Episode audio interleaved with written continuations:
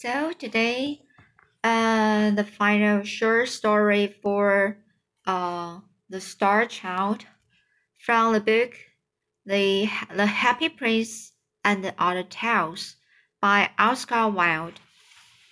So now I will continue this book, this story. Often did the woodcutter and his wife chide him and say, We did not deal with thee as thou dealest with those who are left desolate and have long to succor, succor them.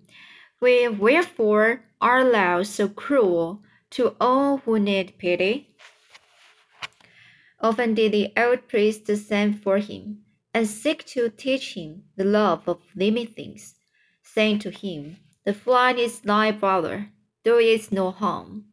The wild birds that roam through the forest have their freedom. Snare them not from thy pleasure. God make the bright worm on the mole, and each has its place. Who are allowed to bring pain into God's world? Even the cattle of the field praise him. But the star child heeded not their words, but would frown and flout, and go back to his companions and, and lead them. And his companions followed him, for he was fair, the fleet of foot, and could dance, and pipe, and make music. And wherever the star child bade them do, that did they. And when he pierced with the sharp reeds the dim, the dim eyes of the mole, they laughed. And when he cast the stones at the leper, they laughed also. And in all things he lured them, and they became hard of heart, even as he was. Now there passed one day through the village a poor beggar woman. Her garments were torn and ragged and her feet were bleeding from the rough road under which she had travelled, and she was in very evil plight. And even and being weary, she sat her down under a chest, chestnut tree to rest. But when the star child saw her, he said to his companions, See, there's sees the flower beggar woman on the late fair and the green leaved tree. Come, let us strap her hands, for she is ugly and ill favored. So he came near and threw stones at her, and mocked her, and she looked at him with terror in her eyes, nor did she move her gaze from him. And when a woodcutter, who was cleaning logs in the haggard, haggard, sorry, in the haggard hard by, saw what a star child was doing, he ran up and re rebuked him, and said to him, Surely thou art hard of heart, and knowest not mercy. But what evil has this poor woman done to thee that thou should, shouldst treat her in this wise? And the star child grew red with anger, and stamped his foot upon the ground, and said, Who are thou to question me what I do what I do? I know some of thine to do any thy bidding. Thou speakest truly, answered the woodcutter. Yes, did I show thee pity when I found thee in the forest. And when a woman heard these words, she gave a loud cry, and fell into a swoon.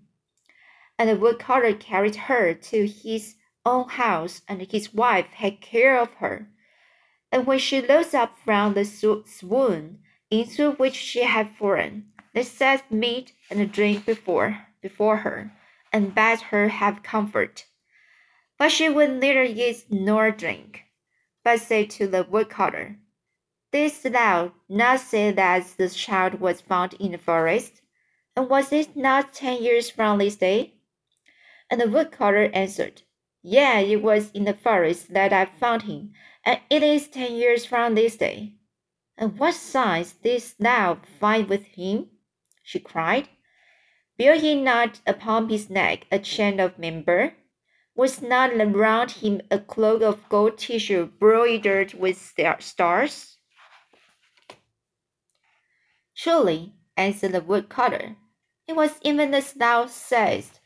And he took the cloak and the, the amber chain from the chest where they lay, and showed them to her. And when, he, when she saw them, she wept for joy, and said, He is my little son, whom I lost in the forest. I pray thee, send for him quickly, for in search of him have I wandered over the whole world. So the woodcutter and his wife went out and called to the star child and said to him, Go into the house, and there shall thou find thy mother, who is waiting for thee. So he ran in, filled with wonder and great gladness. But when he saw her who was waiting there, he laughed scornfully and said, Why, where is my mother? For I see none here but this vile beggar woman. And the woman answered him, I am thy mother. Thou art made to say so, cried the star child angrily. I am no of thine, for thou art a beggar, and ugly and in, in rags. Therefore, thee hence, and let me see thy foul face no more. Nay, but thou art indeed my little son, whom I bear in the forest, she cried, and she fell on her knees, and held out her arms to him. The robbers stole thee from me, and left thee to die, she murmured. But I recognized thee when I saw thee, and the signs also have I recognized the cloak of golden tissue and the amber chain. Therefore, I pray thee, come with me. For over the whole world ha have I wandered in search of thee. Come with me, my son, for I have need of thy love. But the star child stirred not from his place, but shut the doors of his heart against her. Nor was there any sound heard save the sound of the woman weeping for pain.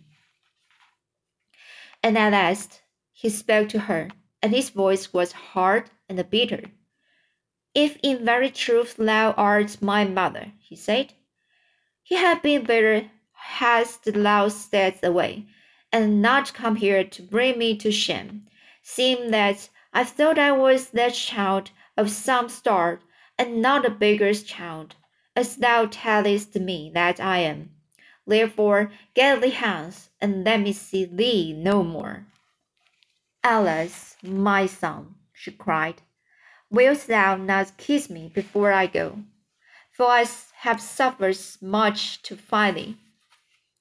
Nay, said the star child, but thou art too foul to look at, and rather would I kiss the adder or the, to- the toad thee. So the woman rose up and then went away into the forest weeping bitterly. And when the star child saw that she had gone, he was glad and ran back to his playmates that he might play with them. But when they beheld him coming, they mocked him and said, Why, thou art as foul as the toad, and as loathsome as the, the adder. Get thee hence, for we will not suffer thee to play with us. And they drove him out of the garden. And the child frowned and said to himself, what is this that lie they say to me? I will go to the well of water and dig into it, and it shall tell me of my beauty. So he went to the well of water and dug into it, and lo, his face was as the face of a toad, and his body was scaled like an adder. And he flung himself down on the grass and wept, and said to himself, Surely this has come upon me by reason of my sin. For I have denied my mother, and driven her away, and been proud and cruel to her. Wherefore I will go and seek her through the whole world, nor will I rest till I have found her.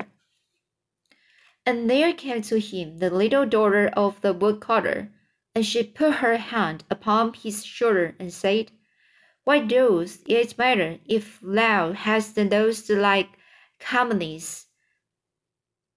Comeliness. Stay with us, and I will not mock at thee.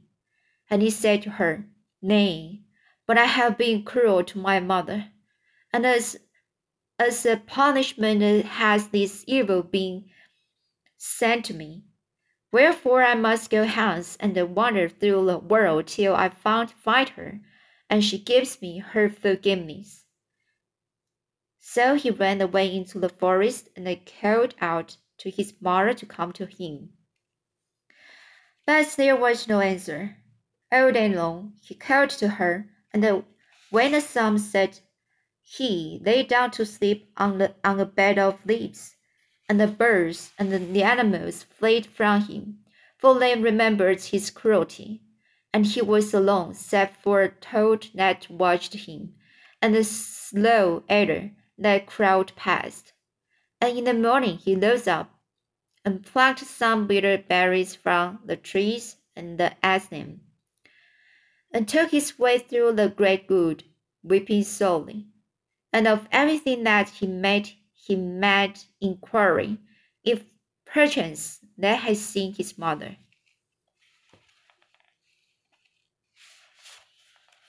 He said to the mole, Thou canst go beneath the earth. Tell me, is my mother there? And the mole answered, Thou hast blinded my eyes. How should I know? He said to the linnet, Thou canst fly over the tops of the tall trees, and canst see the whole world. Tell me, canst thou see my brother? And the linnet answered, Thou hast clipped my wings for thy pleasure. How should I fly? Fly? Until a little squirrel who lived in the fir tree and was lonely, he said, Where is my mother?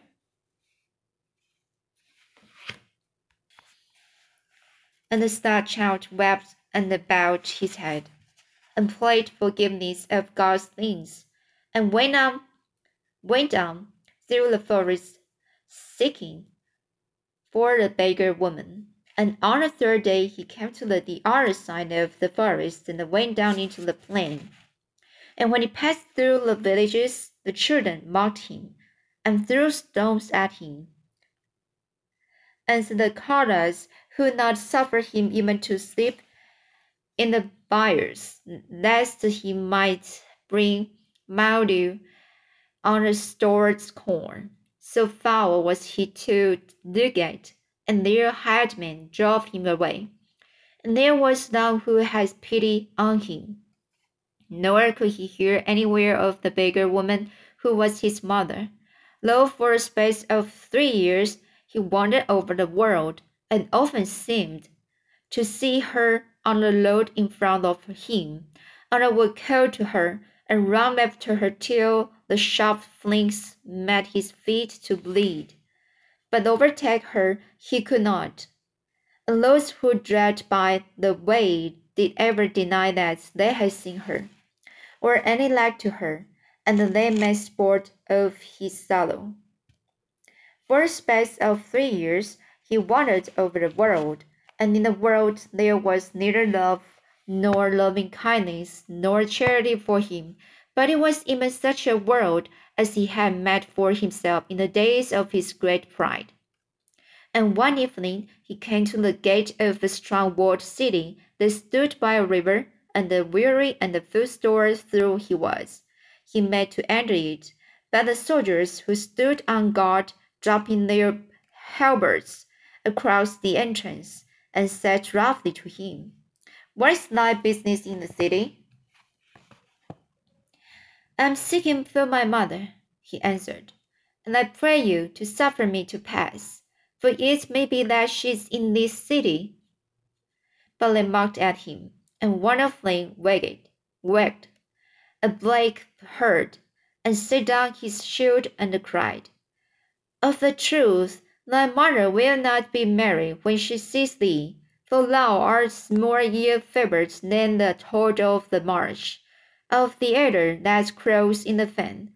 Get thee gone, get thee gone. Thy mother dwells not in this city. And another, who held a yellow banner in his hand, said to him, Who is thy mother? And wherefore art thou seeking for her? And he answered, My mother is a beggar even as I am, and I have treated her evilly, and I pray you to suffer me to pass, that she may give me her forgiveness, if it be that she tar- tarrieth in this city. But they would not, and pricked him with their spears. And, and as he turned away weeping, one whose armor was inlaid with gilt flowers, and on whose helmet couched the lion that had wings, came up made the inquiry of the soldiers who it was who had sought entrance. And they said to him, It is a beggar and the child of the beggar, and we have driven him away. Nay, he cried, laughing, but we will sell the foul thing for a slave, and its price shall be the price of an hour of sweet wine. And an old, evil, vi- vis- visaged man who was passing by called out and said, I will buy him for the price. And when he had paid the price, he took the star child by the hand and led him into the city. So that's the story for today. I will continue the final section next time.